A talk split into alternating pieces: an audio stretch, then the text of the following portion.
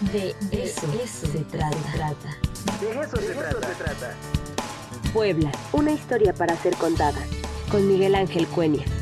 De eso se trata.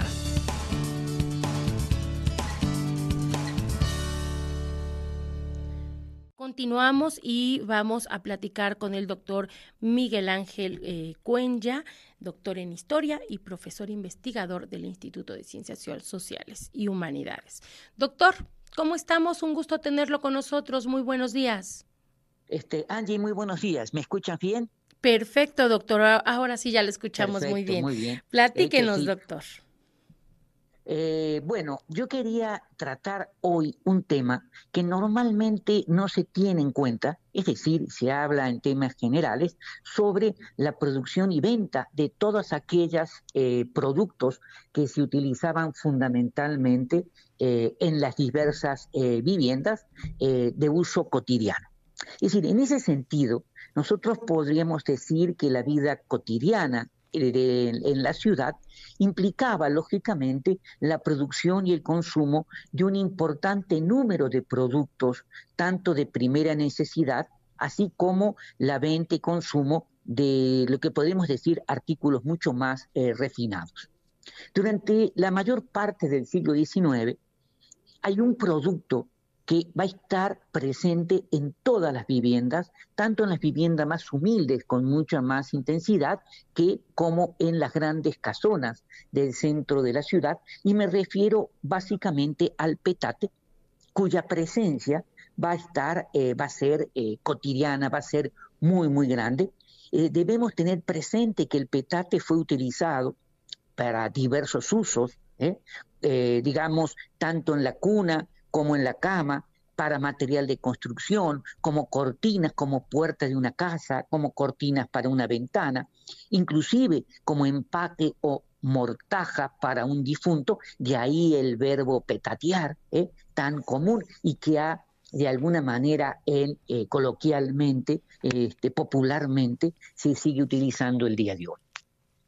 En la primera mitad del siglo XIX, por ejemplo, en Puebla, en especial en las viviendas más humildes de los alrededores de la ciudad, el petate cubría diversas necesidades. Muchos productos producidos con eh, zacate se vendían tanto en la ciudad que también se exportaban eh, escobas y cepillos producidos con este, zacates. Inclusive había una empresa de enorme trascendencia por la dimensión, por el tamaño, por la fuerza, que era la compañía zacatonera mexicana.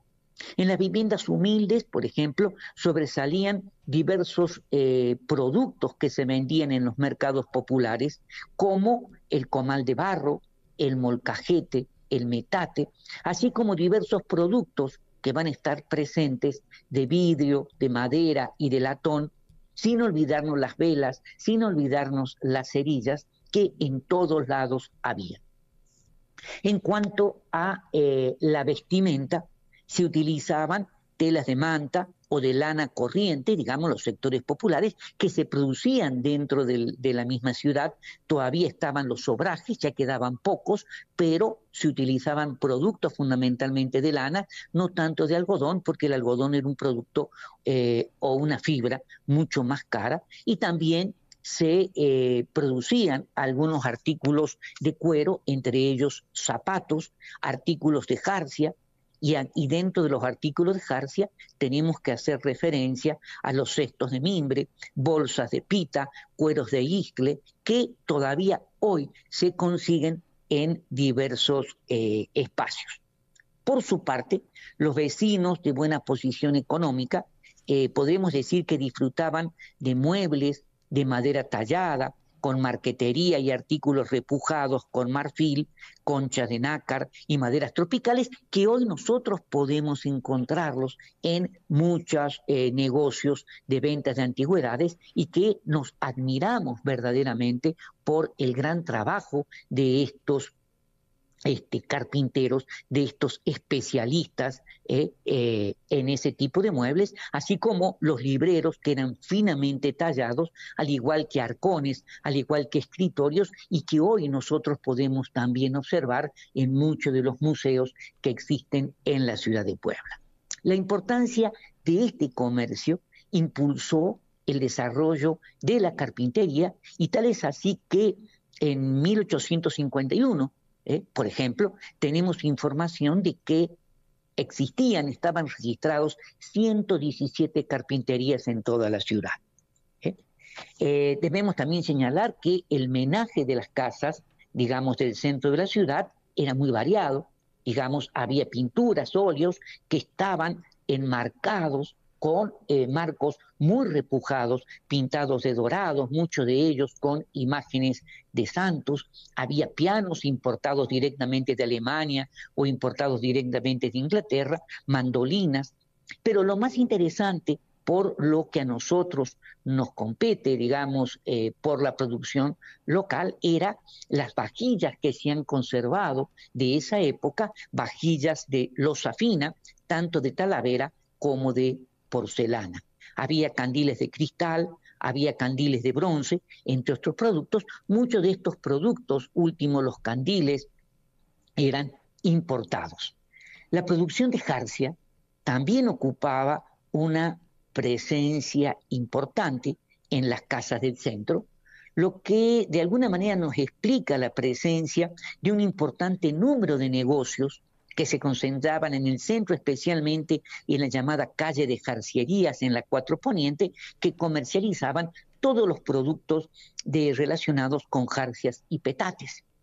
Hacia 1835 había en el centro de la ciudad 16 negocios de jarcierías, eh, las que se encontraban básicamente, en, decía yo, en la llamada calle de jarcierías sobre la Cuatro Ponientes.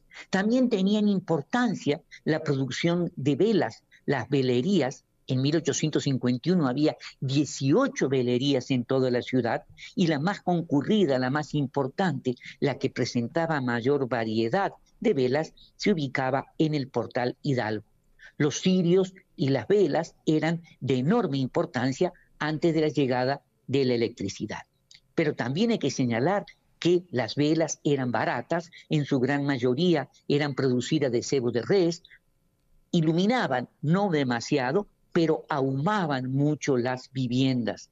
Además, eh, desprendían un olor bastante fuerte, pero el problema era que duraban muy poco, se consumían muy rápido. Para comienzos de finales del siglo XIX, y, perdón, finales del siglo XIX y comienzo del siglo XX, las velas de cebo fueron sustituidas por velas estearíticas y también con el uso de la parafina que producían, digamos, mayor luminosidad y no generaban este tipo de olores.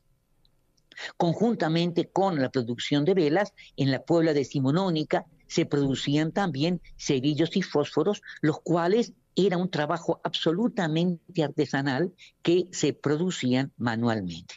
No podemos nosotros, lógicamente, olvidarnos de ciertos productos artesanales ligados al barro, ligados a la cerámica, y en donde se moldeaba el barro que se extraía de la tierra del Cerro de Guadalupe y se producían, no tanto pensando nosotros en eh, la cerámica, digamos, el barro rojo o la losa roja que se producía este, en, el alto, sino o en la luz, sino fundamentalmente que estos, eh, los negocios y los talleres se ubicaban a un costado de la, de la parroquia de San Marcos, casi llegando al eh, Paseo Bravo, en donde se veneraban, por eso se ubicaban ahí, a los santos patrones de los herederos, perdón, de, eh, de, los, de los que producían cerámica que estaban ubicados en la iglesia de San Marcos. Era muy importante, por ejemplo, debemos destacar que entre los productores de cerámica eh, eran la actividad del negocio de don Dimas Uriarte, cuya actividad se remontaba a partir de 1868 y los Uriartes podríamos decir que conformaron una verdadera estirpe de los ceros de Talavera que van a perdurar hasta nuestros días y nosotros sabemos que la Talavera Uriarte tiene una gran fama de una gran calidad hasta el día de hoy. Entre 1650 y 1750 debemos nosotros anotar que la Talavera poblana conoció su eh, mejor, su mayor esplendor eh, fue el periodo cuando se exportaba tanto o se, se, negociaba y llegaba a todos los rincones del virreinato, se exportaba a Guatemala, se exportaba a Perú, a Cuba, a Santo Domingo. Y va a ser posteriormente a 1750, con la llegada de los Borbones, especialmente de Carlos III, cuando se prohibió la exportación y su producción disminuyó notoriamente. Aquí hay un elemento muy importante. Hacia 1790 se van a registrar casi 40 talleres de Talavera y para 1802 solamente quedaban 16 talleres. Muchos objetos hay que decirlo, platos, charolas, soperas, jarrones, etcétera, se realizaban no, no solamente con talavera, sino con barro blanco y rosado que se extraía de San Baltasar y de Totimehuacán. Para el decorado de esta cerámica se utilizaban aplicaciones de plomo, aplicaciones de estaño y que posteriormente se horneaban.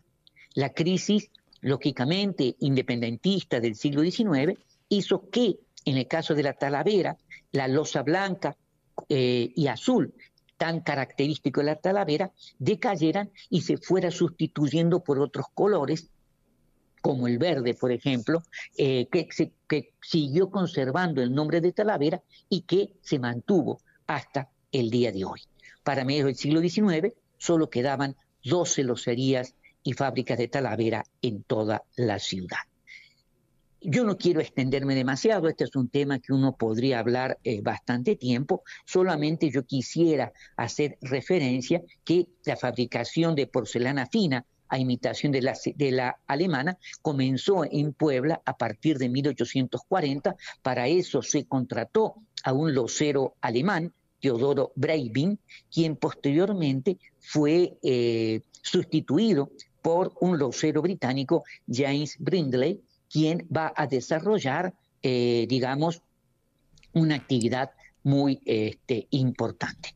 Eh, falta mucho por decir, quizás sea un tema para otra plática, para no extendernos este, demasiado. Me interesaría posteriormente hablar de las ferreterías que planteaban que desarrollaban las ferreterías. Las ferreterías empezaron eh, siendo denominadas jarcierías en el siglo XIX, posteriormente trapalerías, hasta que finalmente fueron conocidas y triunfó el término de ferreterías y explicar qué vendían, quiénes eran los propietarios y qué se desarrollaban. Bueno, esto es un poco lo que yo quería plantear el día de hoy. Pues eh, doctor, realmente me hizo recordar eh, muchas, muchas cosas sobre los lugares típicos que conservamos aquí en Puebla y que de alguna manera todavía se manejan muchas cosas de las que usted ahorita nos estaba hablando. Por ejemplo, la talavera, ¿no? Que inició solamente la, la azul y ahora pues ya hay de colores, ya hay una gama impresionante de, de esta y reconocer esa parte que cada artista se hace de manera individual, ¿no? No es eh, que salgan por serie, por así decirlo, ¿no? Este, el claro, totalmente artesanales. Sí, sí, sí, sí. ¿No? Yo no he hablado, digamos, porque no, no había tiempo, de eh, las camas de latón, de las camas de bronce. Digamos, no solamente había empresas que fabricaban, eh, digamos, mm, mayoritariamente las, las, camas, que nosotros hoy eh, las admiramos en los bazares de antigüedades, sino que había herreros que fabricaban a pedido con diseños particulares. Eso es, me parece fantástico y todo esto se vendía en las ferreterías. Entonces, bueno, esto en todo caso lo dejamos para otra plática. Sí, sí, me parece extraordinario porque es como usted dice, un punto y aparte eh, eh, se necesitaba también un cuidado especial y una forma de limpieza especial, pero lo dejamos para la próxima semana, doctor. Claro que sí.